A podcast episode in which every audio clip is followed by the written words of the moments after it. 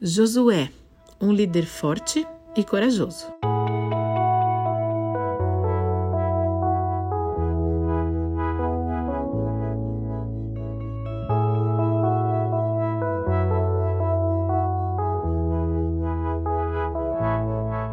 O meu texto bíblico favorito, meu versículo da vida, é Josué 1,9.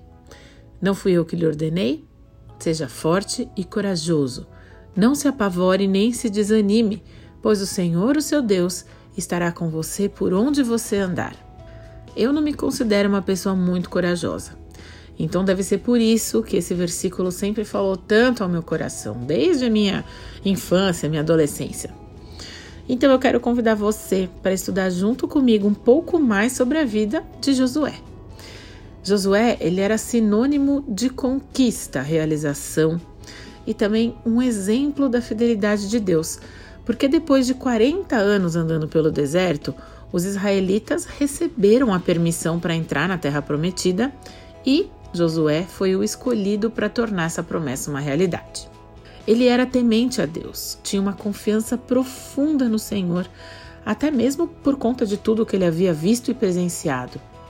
Ele viveu como escravo no Egito, viu as pragas recaírem sobre aquela terra e viu o mar se abrir para que o povo passasse e escapasse do exército egípcio. Josué foi o único que pôde subir ao Monte Santo junto com Moisés, naquele momento no qual foram entregues as tábuas da lei, aquela em que estavam escritos os Dez Mandamentos. Josué estava sempre ao lado de Moisés, aprendendo com ele, observando o seu relacionamento com Deus bem de perto como se estivesse sugando todas as informações. No capítulo 13 do livro de Números, nós vemos que Moisés mudou o nome de Josué. Anteriormente, ele era chamado de Oséias, que significa salvação.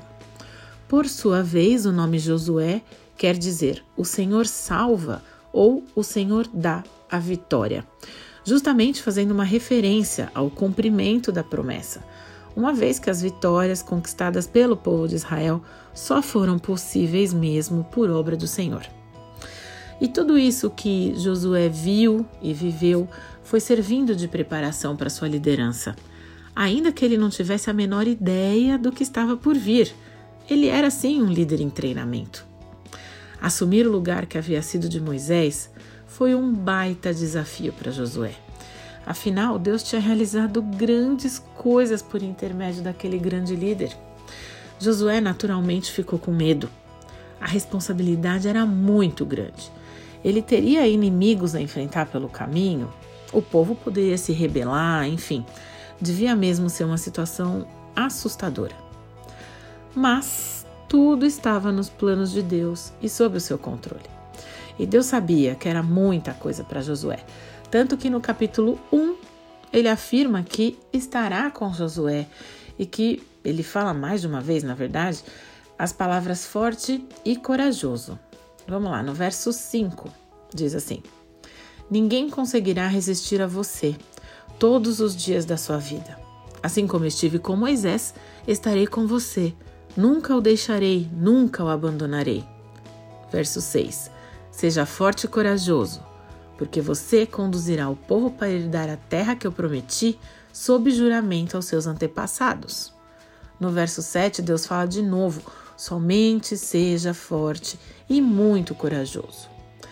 Tenha o cuidado de obedecer a toda a lei que o meu servo Moisés lhe ordenou. Não se desvie dela, nem para a direita, nem para a esquerda, para que você seja bem-sucedido por onde quer que andar no verso 8: Não deixe de falar das palavras deste livro da lei e de meditar nelas de dia e de noite, para que você cumpra fielmente tudo o que nele está escrito. Só então os seus caminhos prosperarão e você será bem-sucedido. E finalmente o meu verso queridinho do coração, né? O 9. Não fui eu que lhe ordenei? Seja forte e corajoso, não se apavore nem se desanime, pois o Senhor seu Deus estará com você por onde você andar. Como é bom ver que Deus sabia o que se passava na mente e no coração de Josué, os seus medos, dúvidas, dilemas, fraquezas. E como é bom também saber que com a gente é do mesmo jeito, né? A mesma orientação que Deus deu a Josué quanto a obedecer à lei e meditar na palavra segue valendo para nós, para que nós também sejamos bem-sucedidos nas nossas tarefas. Lembrando, com força e coragem.